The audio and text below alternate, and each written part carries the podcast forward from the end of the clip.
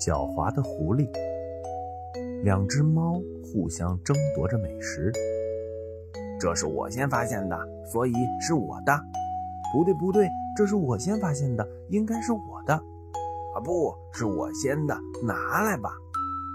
我才不给呢！放手呀！我才不。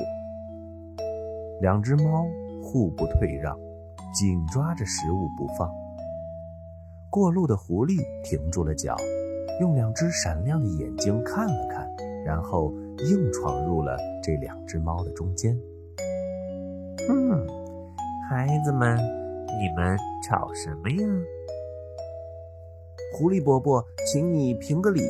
是他想抢走我发现的食物，不对，这是我先发现的。狐狸伯伯，请你评理。哦，我知道了，知道了。伯伯会好好的把食物分成两半的。不要吵了，去拿秤来吧。狐狸将食物分成了两半，并且用秤量了起来。咦，右边比较重一点呀。狐狸说着说着，就把右边的一半咬了一小口。